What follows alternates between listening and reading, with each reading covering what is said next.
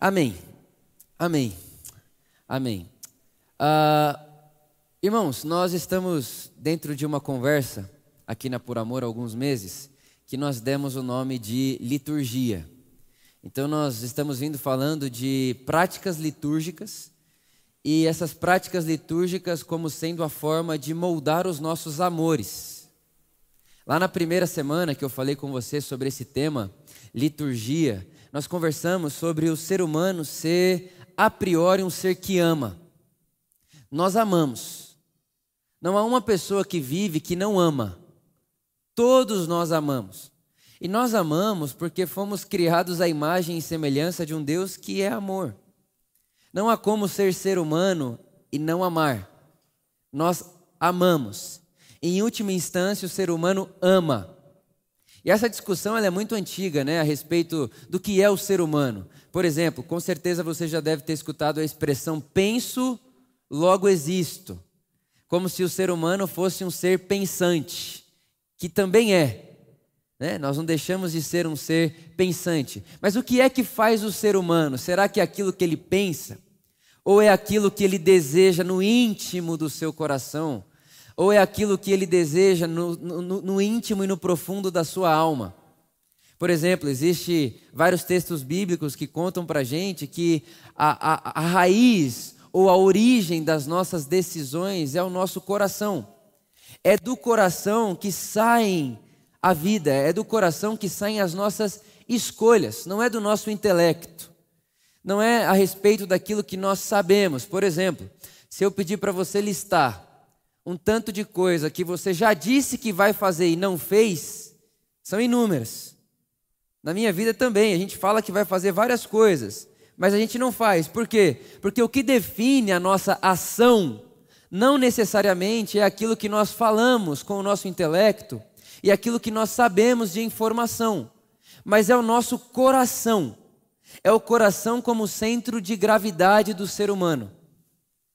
O Agostinho, né, o Santo Agostinho, esse homem, enfim, conhecido na nossa tradição de igreja, viveu lá nos primeiros séculos, ele dizia o seguinte: Para onde eu vou, é o meu amor que me leva.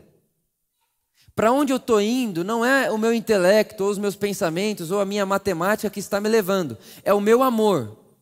É o ser humano como um ser que ama e, porque ama, persegue coisas, persegue vidas, persegue um objetivo. Isso daí a filosofia dá o nome de telos. O que é o telos? É a imagem que você tem do que seja uma boa vida.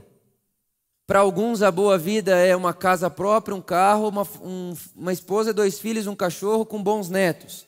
Para outros, enfim, cada um tem uma imagem daquilo que você considera boa vida. E todos nós estamos sendo direcionados a esse lugar, conscientes ou inconscientemente.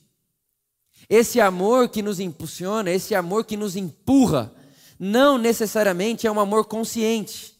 Muitas vezes nós estamos sendo levados a fazer aquilo que falamos que não vamos fazer de maneira inconsciente. Até porque 95% das nossas ações são inconscientes, a gente faz porque estamos acostumados a fazer. A gente faz porque a gente repete isso há muito tempo. E tudo aquilo que você repete há muito tempo se torna natural, se torna automático. Então, quando é que surge essa série Liturgias? Quando nós assumimos que nós somos um ser de amor, que nós amamos, e nós amamos aquilo que estamos habituados a praticar, aquilo que você pratica repetidas vezes, você orienta o seu amor e você canaliza o seu amor naquilo que você está gastando o seu tempo. Então, o que vem a liturgia fazer comigo e com você? Direcionar o nosso amor para aquilo que Deus ama. Direcionar, colocar o nosso amor, canalizar o nosso amor naquilo que Deus ama e naquilo que Deus deseja. É isso que Jesus veio fazer. Jesus veio mostrar para a gente o que vale a pena amar. Amar todos amamos, não é sobre aprender a amar. Todos amamos. Alguns amam o dinheiro, outros amam o prazer, outros amam a si mesmo. Todos amamos. O que Jesus vem trazer para nós no Evangelho é o que vale a pena amar, pelo que vale a pena gastar a nossa vida. Pelo que vale a pena gastar a, a nossa energia? O que vale a pena você gastar o seu amor? Isso são liturgias. É para isso que nós começamos essa série. E aí vem Jesus falando: Olha, Vitor, ore, ore, tenha vida de oração. Porque quando você ora, você está canalizando o seu amor. Quando você repete o hábito da oração, quando o hábito da oração se torna vida para você e você ora sem cessar, você vive a sua vida como uma prática de oração, você está canalizando o seu amor naquilo que vale a pena. Mais do que isso, Jesus diz: andem em comunidade, uma outra liturgia. Nós já falamos aqui a liturgia da oração, falamos aqui a liturgia da comunhão. Jesus nos ensina isso. Olha, andem juntos. Melhor é serem dois. Não fique sozinho. Não ande só. Tenha na sua agenda, tenha na sua rotina a liturgia da comunhão. Vitor, não se dê o mérito de estar sozinho. Você não foi criado para estar sozinho. Você precisa de gente. Gente precisa de gente. Ser humano precisa de ser humano. Então Jesus ele se apresenta para nós e ele traz para nós liturgias, ou seja, práticas que nós, como seguidores de Jesus, temos que ter na nossa vida: orar, comunhão. Outra prática que nós já falamos aqui, a prática da ceia. O tanto de coisa que a ceia nos ensina, o tanto de coisa que a ceia nos lembra. Irmão, e esse negócio de liturgia é tão é tão poderoso que o apóstolo Paulo, ele diz para nós até como nós devemos nos cumprimentar. É o apóstolo Paulo que diz: Vitor, por amor, quando vocês se reunirem, beijem uns aos outros com beijo santo. Olha que coisa linda isso. Quando vocês se reunirem, quando você encontrar um irmão, diga que a paz seja com você. Que a paz seja com você, que a graça e a paz seja com você. Que o amor de Deus seja com você. O apóstolo Paulo, ele nos ensina até maneiras de a gente se cumprimentar. Porque isso importa e importa muito. Eu estava esses dias atrás conversando com um amigo meu que joga bola. E ele joga num time que está ganhando bastante coisa por aí. E não, não precisa lembrar de ontem. Fique em paz, esquece, né? Mas ele joga nesse time e ele estava contando para mim, olha que coisa absurda. Ele falou assim para mim, Vitor, um dos nossos votos, vamos trazer para a nossa série, uma das nossas liturgias, todos os dias, no treinamento, um dos nossos votos, uma das nossas liturgias, todos os dias no centro de treinamento, é chegar de manhã e a gente se cumprimenta assim: bom dia, vamos ganhar. Todo dia, bom dia, vamos ganhar. Bom dia, vamos ganhar. Para todo mundo. O tempo inteiro. Então não importa se é o técnico, se é o jogador, se é o cara que cuida das roupas, se é a moça que está fazendo a comida. Todo mundo dentro desse CT está se cumprimentando assim: bom dia, vamos ganhar. Bom dia, vamos ganhar. Por quê? Porque as liturgias, as práticas repetidas, aquilo que nós fazemos repetidas vezes, começa a gerar um senso dentro do nosso inconsciente. Começa a gerar um senso dentro de mim, dentro de você. Outra coisa que eles fazem lá, dentro desse CT: se alguém errar um passe, se alguém errar um gol e baixar a cabeça, como, puxa vida, perdi, errei, todo mundo para, para, para o jogo, para o treino e fala: levanta a cabeça, nossa cabeça é sempre para cima. No nosso CT, ninguém vai ficar com esse ritual de baixar a cabeça, porque quem baixa a cabeça é quem está perdendo a gente vai ganhar. Bom dia, vamos ganhar. Bom dia, vamos ganhar. Bom dia, vamos ganhar. O que é isso? É liturgia. O que é isso? É repetição. O que é isso? É tratar a vida e o ser humano como um ser de hábito. A gente é adaptável. Se você toda hora que errar, baixar a cabeça, baixar a cabeça, baixar a cabeça, vai chegar uma hora que você vai estar com dor nas costas, mas não é porque você está velho, é porque você se acostumou a se abaixar. O ser humano é assim. O ser humano, ele é adaptável. Ele se acostuma a ganhar, ele se acostuma a perder, ele se acostuma a ter muito, ele se acostuma a ter nada, ele acostuma, ele, o ser humano se acostuma a ter pouquíssima coisa para comer. O ser humano ele é adaptável. E como ser adaptável, nós temos hábitos que Jesus nos ensinou a ter e que o Evangelho nos ensina a ter, que nos lembra isso daí. Mas, dentro dessa experiência cristã, e falo até um pouco da minha experiência pessoal, chegou uma hora na minha vida que tudo que era liturgia eu chamava de religião. Ah, não, o que que. Você chega assim na pessoa, a pessoa, que a paz seja com você, você fala, nossa, que pessoa religiosa. Aí você fala, eu, eu lembro, eu lembro quando é, é, é, a revelação da graça de Deus começa a vir no nosso coração, né, e começa a inundar a nossa vida, a gente fala, não, mas isso aí não precisa. Não precisa, a gente vai perdendo algumas práticas, algumas liturgias, alguns ritos, que são memórias. Então tem dois perigos dentro desse negócio que a gente está falando. O primeiro perigo é quando a gente acha que o que me leva a Deus são os meus meios. Então, para Deus me abençoar, eu tenho que orar. Para Deus me amar, eu tenho que jejuar.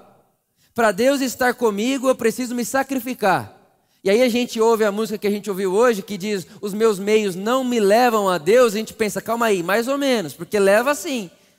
Aquele que ora tem a Deus, aquele que jejua tem a Deus, aquele que obedece tem a Deus. Então esse é um problema.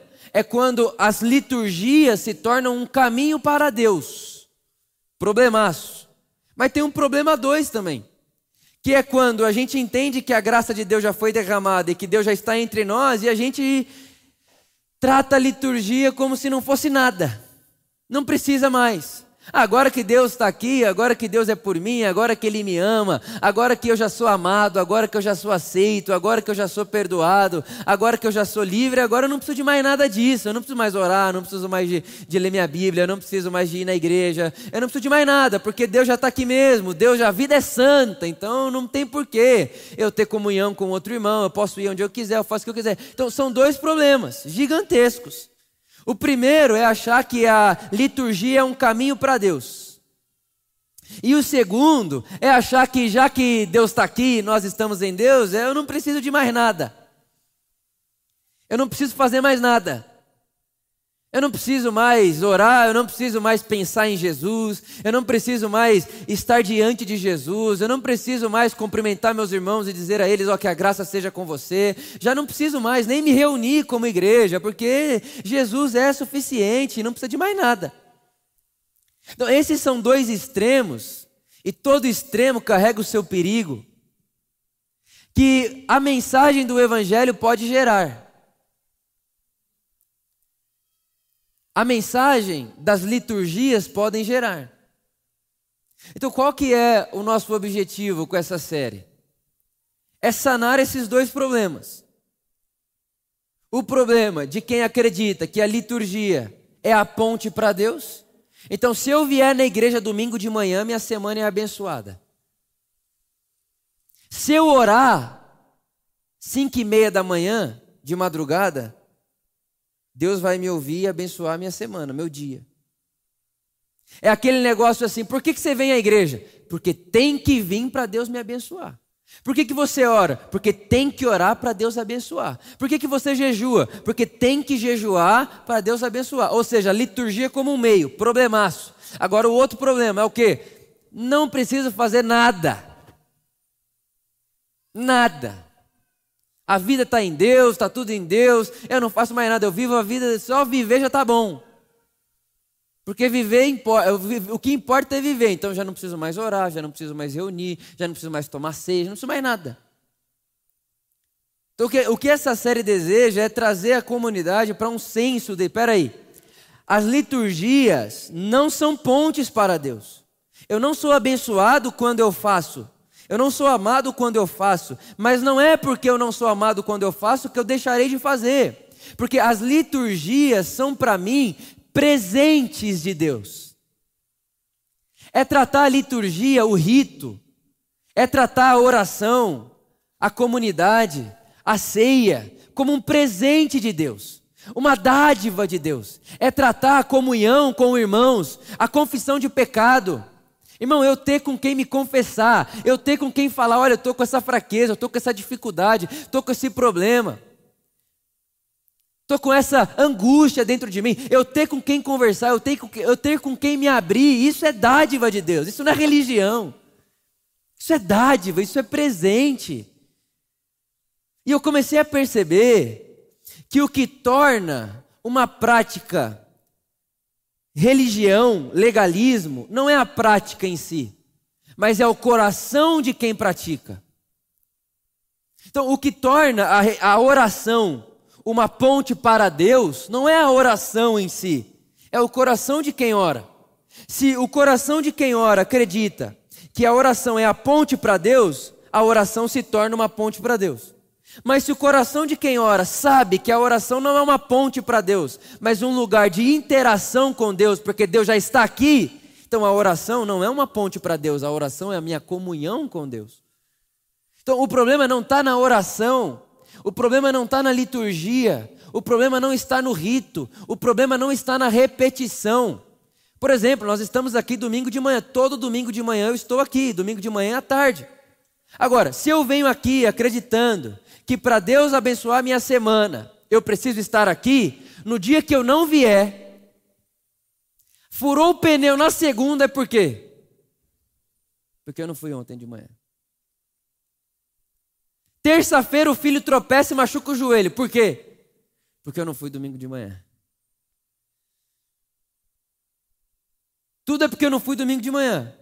Agora, dá para vir aqui sabendo o seguinte: Deus não está morando aqui dentro. Deus não está limitado a essa geografia. Não é só aqui o meu lugar de encontro com Deus. Essa não é a casa de Deus. Essa é a casa da por amor. Deus mora em pessoas. Eu não me encontro com Deus no domingo de manhã. O domingo de manhã é o lugar onde eu sento e me reúno com os meus irmãos e irmãs e a gente come do banquete do evangelho juntos. Olha como muda. Então, se na segunda-feira de manhã o meu filho tropeçar e cair, eu não vou falar, ó oh, Deus, eu tinha que ter ido domingo de manhã porque eu não fui, agora meu filho caiu. Não, de forma nenhuma. De maneira nenhuma, porque não vou fazer essa ligação na minha cabeça, no meu coração. Uma coisa não está ligada à outra. Então, o que torna a prática religião, ou seja, religião é religar-se. O que torna a prática como uma maneira de eu me ligar com Deus de novo é o coração de quem pratica e não a prática em si. Agora, penso eu que o grande remédio para isso é a oração de Jesus em João capítulo 17. Porque na maioria do tempo e na maioria das vezes, as pessoas estão buscando a Deus lá. Seja lá onde for esse lá. Ele está sempre do outro lado. Para alguns, o outro lado é um metro. Então, eu sei que Deus está ali, a um metro de mim, ou seja, está perto, mas eu tenho que buscar Ele lá. Para outros, a distância delas e de Deus é dois metros. E para outras pessoas, a distância delas de Deus é a eternidade. Tipo, Deus está lá no céu e eu tenho que ir até lá. Essa é a ideia da religião. Deus está distante e eu preciso me religar. Religião é de religar-se. Meios para eu me ligar de novo a esse Deus. Então, o que produz esse senso, o que produz essa imaginação de um Deus distante, é o que nós chamamos de separação. Que é o que? O ser humano está separado de Deus. O ser humano está longe de Deus. O ser humano está aqui, Deus está lá. Lá no céu, lá do outro lado da ponte. Essa ideia da separação é o que sustenta toda e qualquer religião. Porque se não há separação, não há por que ter pontes de religar-se. Se eu não estou separado, eu não preciso me aproximar. Se eu não estou separado, eu não preciso me unir. Mas se eu estou separado, eu preciso de meios e fórmulas. Se eu estou separado de Deus, alguém precisa falar para mim qual é a ponte. Se eu estou separado de Deus, alguém precisa falar para mim qual é o caminho para eu chegar até esse Deus. E aí, dentro desse caminho, para eu chegar até dentro de Deus, vai entrar a oração, o dízimo, dinheiro, né? Ó, você quer? Tem a indulgência. Não foi isso que disseram há anos e anos e anos atrás, séculos atrás? Cada moeda que cai na, no ofertório da igreja é uma alma salva do purgatório. Caiu uma moeda, uma alma é liberta. Caiu uma moeda, uma alma é liberta. Olha só, Deus e o ser humano estão separados e o seu dinheiro pode ser uma ponte. Grana. Então, se eu estou separado de Deus, alguém precisa me falar qual é a ponte. Se eu estou separado de Deus, alguém precisa me falar qual é o caminho e quanto custa. Ó, oh, custa horas de oração, horas de leitura bíblica, horas dentro de um prédio de uma igreja, horas de doação financeira. Ó. Então, quanto custa para eu chegar até Deus? A religião é sustentada nesse fundamento. Quanto custa, não só financeiramente, mas quanto custa de tempo, de renúncia, de doação para eu chegar até Deus? A religião subexiste nesse, nesse terreno. Se Deus não está longe, não há por que ter religião. Obra de eu preciso me aproximar, não há porquê. Agora, quando eu leio a oração de Jesus, e sem dúvida nenhuma, João capítulo 17 é um dos textos mais lindos da Escritura, Jesus diz assim: Rogo também por aqueles que crerão em mim, para que todos sejam um, como tu estás em mim e eu em ti, que eles estejam em nós. Irmãos, olha só o que Jesus está dizendo: Pai, eu estou em ti, tu estás em mim, e eles em nós. Irmão, você consegue perceber a fusão de tudo? Não há separação aqui. Eu neles, tu em mim e nós neles. Eles em nós, eu em você, você em mim. O que, que Jesus está dizendo? Pai, que eles entendam, que eles compreendam que nós, nós somos um. Tudo é uma coisa só. Irmãos, só há Deus. Não há nada fora de Deus. Se sair de Deus, não existe. O mundo está criado dentro de Deus. Tudo está existindo dentro de Deus. Não há separação entre o homem e Deus nós estamos dentro de Deus. O que nós podemos fazer é nos percebermos longe. Porque dá para eu estar do seu lado e ter um muro entre nós. Todo mundo aqui já viveu uma relação que você está do lado da pessoa, mas tem um muro ali. Mas a pessoa não está longe. Não há separação. Não, não há distância.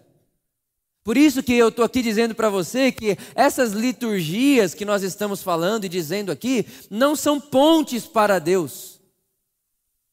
São movimentos que nós temos e exercemos a partir de Deus. O que eu estou querendo dizer a vocês aqui hoje de manhã é que nós buscamos a Deus com Deus. Nós buscamos a Deus com Ele. Nós oramos a partir de Deus. Nós amamos a partir de Deus. Nós ceiamos a partir de Deus. Nós jejuamos a partir de Deus. Nós damos contribuição financeira a partir de Deus. Deus não está lá longe. Eu estou dentro dele e tudo que eu estou fazendo parte de dentro dele. Nós buscamos a Deus com Deus. A busca do ser humano a Deus não é aquele negócio, ele está escondido lá.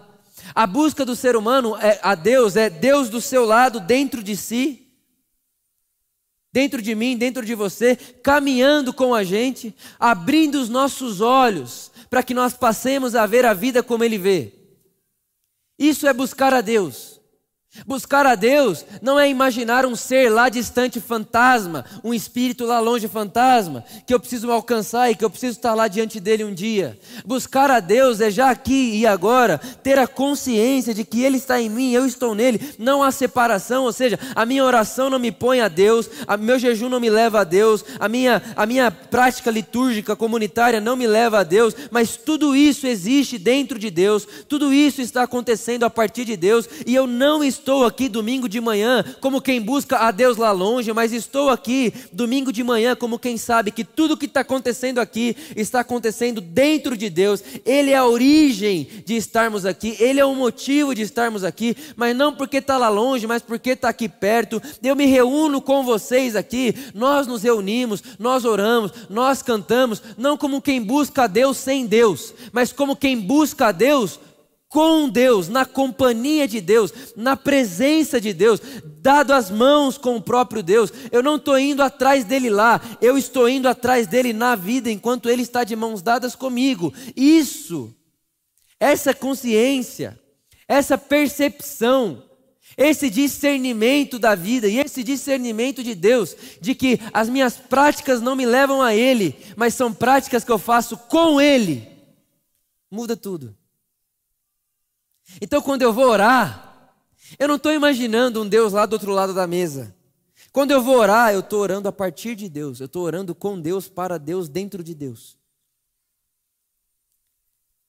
Então, quando eu vou jejuar, eu não estou jejuando como uma ponte para Deus, eu estou jejuando com Deus, em Deus, a partir de Deus. Quando eu venho aqui me reunir como comunidade, eu não estou vindo aqui para achar a Deus. Eu venho com Deus, em Deus, a partir de Deus. Ou seja, não há uma separação entre nós. Não há uma distância entre nós. Irmãos, a coisa mais terrível do mundo é um ser humano acreditar que está distante de Deus e que ele precisa chegar-se a Deus. Olha que absurdo. Como Deus está distante e eu tenho que me achegar a Ele. Imagina o tanto de coisa que eu não posso colocar no caminho desse ser humano que se acredita longe de Deus. Eu posso dar tanta tarefa para esse cara. E o pior de tudo é que quanto mais ele fizer, mais ele vai perceber que não consegue fazer. Tá, você quer chegar a Deus? Quero. Então você tem que orar muito, jejuar muito, doar muito dinheiro. Não pode faltar um domingo. E se faltar um domingo, alguém te liga para saber por que, que você não veio. Porque você está querendo a Deus mesmo, você não falta domingo. É um peso tão gigante sobre os ombros dessa pessoa. É uma fadiga tão grande. Você tem que orar, porque se você não orar, repara, irmão, tudo que esse negócio que tem que fazer na obrigatoriedade, você tem que fazer porque você tem que fazer, irmão, a gente não convive com isso. O evangelho é de outra ordem. O, evangelho não é do tem que. Eu tenho que nada. Isso é real absoluto. Eu tenho que nada. Eu não tenho que nada. Mas por que, que você faz? Porque Jesus me insere um desejo de fazer. Por que, que você ora? Porque Jesus me ensina a orar. Por que, que você vem na igreja? Porque Jesus me ensina a estar em comunidade. Não é porque eu tenho que fazer nada. Porque eu já sei que eu sou amado por Deus, eu já sei que Ele me aceita, eu já sei que eu sou dele, que Ele é meu, eu já sei que Ele me perdoa, eu já sei. Mas por que, que você confessa o seu pecado, Vitor? Porque quando eu confesso o meu pecado a um irmão e esse irmão me abraça, o próprio Cristo me abraça. E eu sou ser humano, eu tenho carne, eu tenho osso, eu tenho necessidade de toque. Então, quando eu falo para ele, ele me abraça e diz: Vitor, você não está sozinho, é o próprio Jesus, é o próprio corpo de Jesus me abraçando, é por isso que eu falo. Não é porque se eu não falar, Deus não me perdoa. Não é porque se eu não falar, Deus não me abençoa. Não é, Vitor, quando você jejua, você jejua para quê? Eu jejuo porque eu quero me entender mais. Eu jejuo porque eu quero me aprofundar mais para dentro de mim, que é onde Deus mora. Porque eu quero estar mais sensível. Eu, eu quero estar mais perceptível. Eu quero ouvir a voz de Jesus dentro de mim, mesmo quando ele sussurrar. Eu, eu, quero diminuir as distrações da minha mente. É por isso que eu jejuo. Eu não jejuo para Deus me abençoar. Eu jejuo para estar menos distraído mais perceptível a voz do meu coração que diz voz de Deus para mim e que me conta como amar as pessoas e que me diz como lidar com situações e que me ensina a lidar com minha esposa, com os meus amigos, com a minha vida, que me ensina a lidar com a minha rotina. Agora, irmãos, antes disso tudo se tornar uma realidade na minha vida, no meu coração, eu me lembro que diversas vezes, quando eu terminava de pregar, e tinha acontecido um mover gigantesco na época que eu viajava muito. Eu falava assim: nossa, valeu a pena aquelas horas de oração, porque Deus se manifestou absurdamente e porque ele apareceu, eu tenho que continuar fazendo ele aparecer. Era tipo assim: Deus tem um passe, para ele aparecer custa tanto. Só que o tanto que Deus custa não é dinheiro, é horas de oração. Então, se eu pagar sete horas de oração na semana, Deus aparece 15%. Se eu pagar 14 horas de oração na semana, Deus aparece 25%. Se eu pagar 35 horas de oração, Deus aparece 50%. E a gente vai entrando e utilizando das práticas litúrgicas como ponte para. É aquele negócio, a pessoa, isso aí eu já ouvi várias vezes. A pessoa vai fazer a prova dela do carteira de motorista. E eu estou falando da pessoa, é só para não passar vergonha, porque a pessoa sou eu. Eu lembro que eu fui fazer minha prova e eu fiz um jejum antes de ir, uma semana antes. E eu dirigia, estava dirigindo certinho e tal, mas falei, para certificar, vou fazer um jejum para Deus abençoar. E aí eu lembro que na, na época do CFC, né, tinha um cara, um bigode, bigodão, assim, bigodão gigante o cara tinha. Os caras falavam, ó, se você entrar no carro desse bigodão, qualquer erro ele te reprova. Eu falava, eu, meu, meu jejum eram dois. Jesus, primeiro motivo do jejum, que não seja o bigodão. Né? E segundo, que eu passe na prova, né? Irmãos, estou lá, tal, esperando, aí entra um, entra outro, entra outro. De repente, só o bigodão dentro de mim. E você, você, sua vez, vem, bigodão. Aí eu já fui tremendo, né? Aí, tipo, já veio assim na minha cabeça: e aí, Jesus, funcionou o jejum? Não funcionou? O que, que vai acontecer? Aí eu já. Vai acontecer alguma coisa, ele vai passar mal, vai sair do carro, vai entrar outra pessoa. O jejum precisa funcionar, irmãos. Entrei no carro e o bigodão, vamos embora. E aí fui sair com o carro e tal. E uma das primeiras coisas que tinha para fazer era a baliza. E a hora que eu fui fazer a baliza e tal, fiz a baliza certinho. Certinho. Eu falei, nossa Perfeita a baliza. Na hora de sair com o carro, o carro morreu.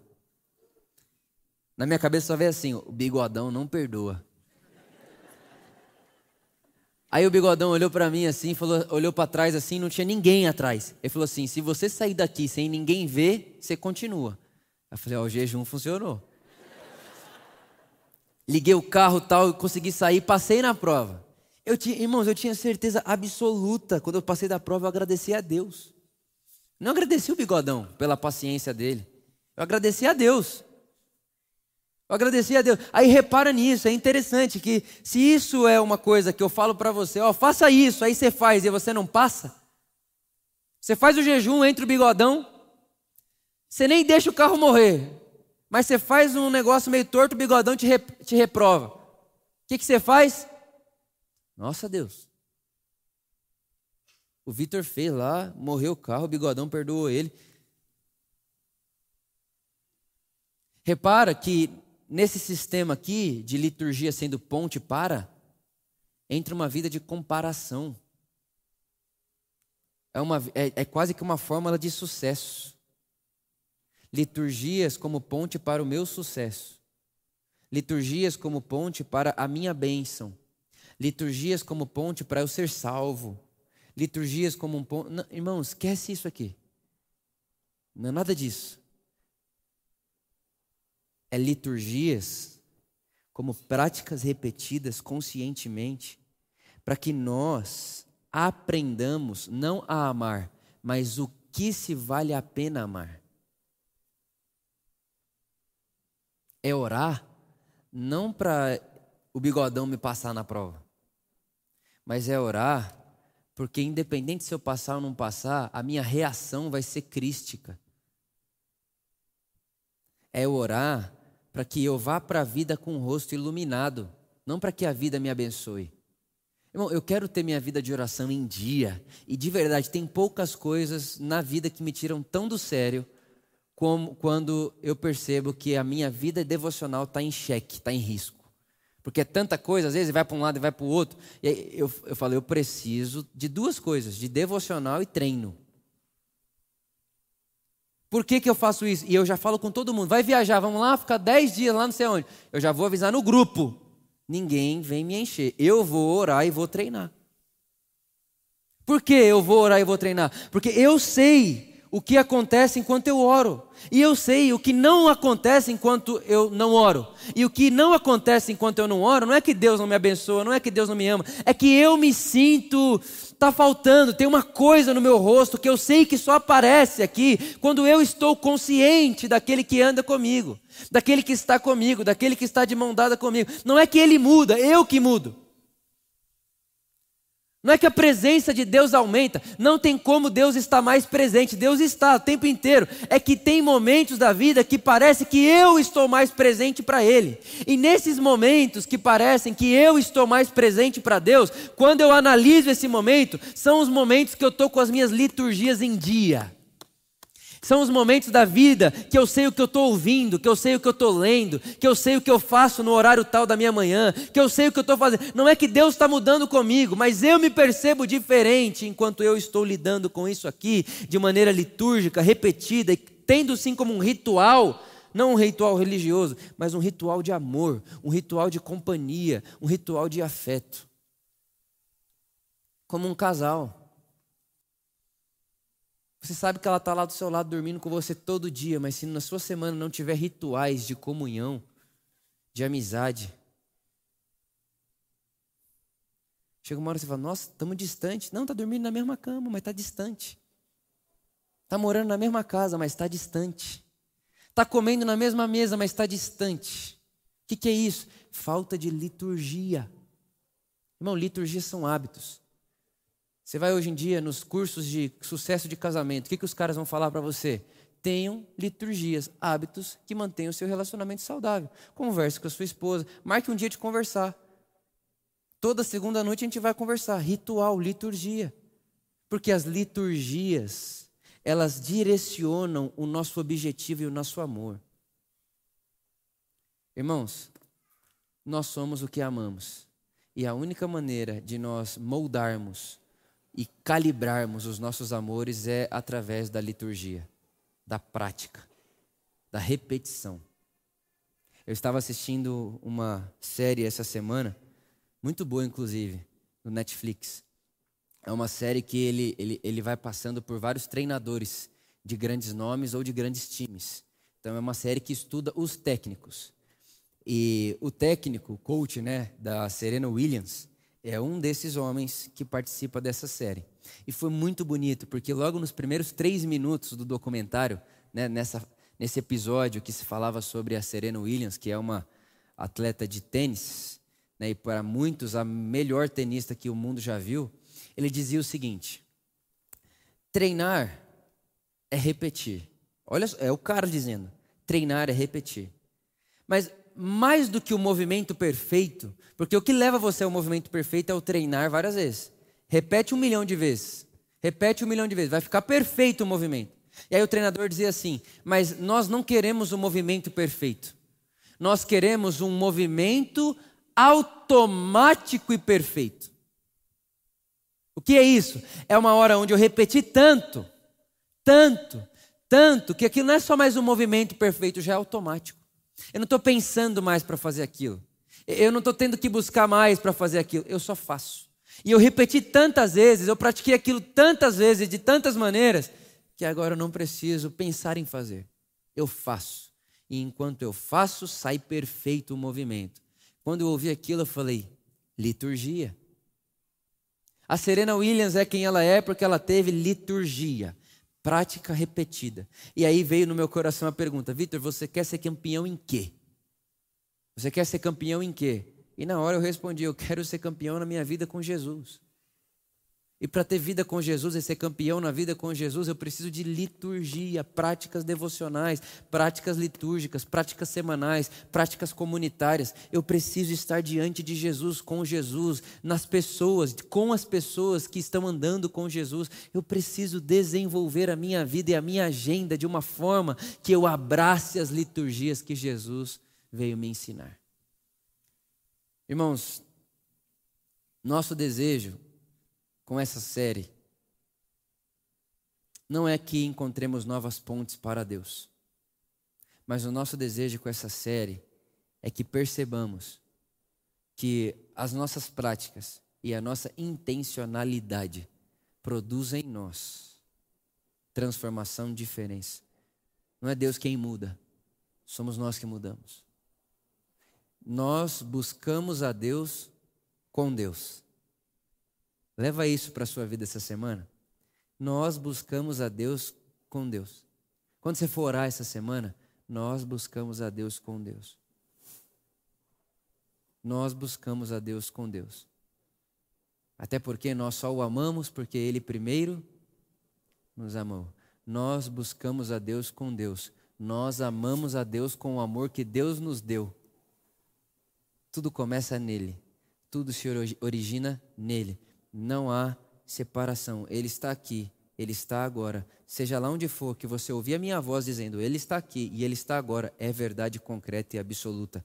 Deus não está longe suficiente de modo que eu precise de uma ponte, de uma prática litúrgica que me leve até Ele. Pelo contrário, Ele já está perto o suficiente para que eu abrace cada liturgia como um abraço à sua própria pessoa que está ali, como uma resposta de amor à sua própria pessoa que já está ali. Se você pode, fique de pé comigo no seu lugar.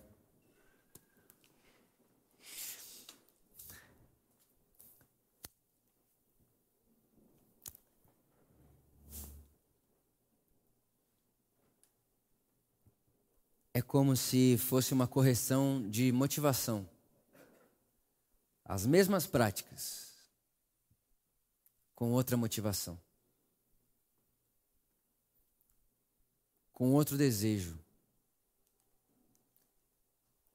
com outro porquê. Por que, que você ora? Eu oro porque orar é o meu sim a um Deus relacional. Eu oro porque eu sei que Deus está presente para mim. E a minha oração é eu dizer para Ele que eu estou presente para Ele. Eu oro e eu vou à igreja, eu participo da ceia. Por quê? Porque enquanto eu faço tudo isso com a motivação, certo, sabendo que Deus está ali comigo, me ama, eu faço tudo isso com Ele e a partir dele não é um meio de eu alcançá-lo. Eu faço tudo isso consciente da repetição que eu estou fazendo, porque a repetição me transforma. Eu faço isso, eu trato isso na minha vida como um hábito, porque os hábitos me transformam. E eu sei o que eu quero me transformar, eu, eu sei no que eu quero me tornar. Para eu me tornar no ser humano que eu quero me tornar, essas práticas precisam fazer parte da minha vida. Práticas litúrgicas que são feitas por amor. Práticas litúrgicas que são feitas por desejo. Práticas litúrgicas, e quando eu digo desejos e amor, não é que vai ter dia que você, que você não vai querer orar, vai ter dia que você não vai querer. Vai ter dia que você não vai querer fazer. Mas é uma agenda que eu programo, consciente de que o dia que eu não quiser e fizer, eu não quero, mas fiz. É porque eu sei aonde eu quero ir, eu sei aonde eu quero chegar, eu farei sem vontade, porque eu sei que quando eu terminar, eu não fiz porque eu tinha que fazer, eu só tinha me esquecido tanto que eu queria fazer aquilo ali. Essa é a minha oração por mim, por você e por toda a nossa comunidade. Que o Espírito Santo nos ajude. Amém. Pai, obrigado pela Sua graça, pelo Seu amor que nos convida à relação e pela Sua vida que produz em nós desejos eu oro para que nós, da Por Amor, sejamos uma comunidade cheia de liturgias, cheia de práticas repetidas conscientes, que nos levam a esse lugar de transformação e de iluminação da nossa face. Que a Por Amor seja uma comunidade de face iluminada. Uma comunidade que conhece a percepção da presença de Jesus. Nós sabemos sim que Jesus está em todos os lugares. Mas nós não queremos só saber que você está, Jesus, em todos os lugares. Nós queremos estar presente para você em todos os lugares que nós estivermos. E para estarmos presentes, Jesus, para você, nós precisamos nos habituar a isso. E nós nos habituamos a isso na vida com pequenas liturgias e práticas repetidas que instalam em nós essa realidade, que instalam em nós esse desejo subconsciente que vai estar por ali e que no meio do nosso dia a dia vai nos chamar a atenção. Jesus está aqui, você está aqui para Ele. Que no meio do nosso dia a dia esse rosto brilha. Que no meio do nosso dia a dia essa experiência da liturgia brota como uma semente que traz fruto. Ora sim, Jesus, para que a nossa comunidade, para que a nossa família, cada dia e a cada momento, cada segundo, minuto, hora, dia e ano que passa, nós estamos plantando sementes através das nossas práticas e desejamos que essas sementes e práticas gerem em nós a própria vida de Jesus. Oramos assim, gratos. Amém.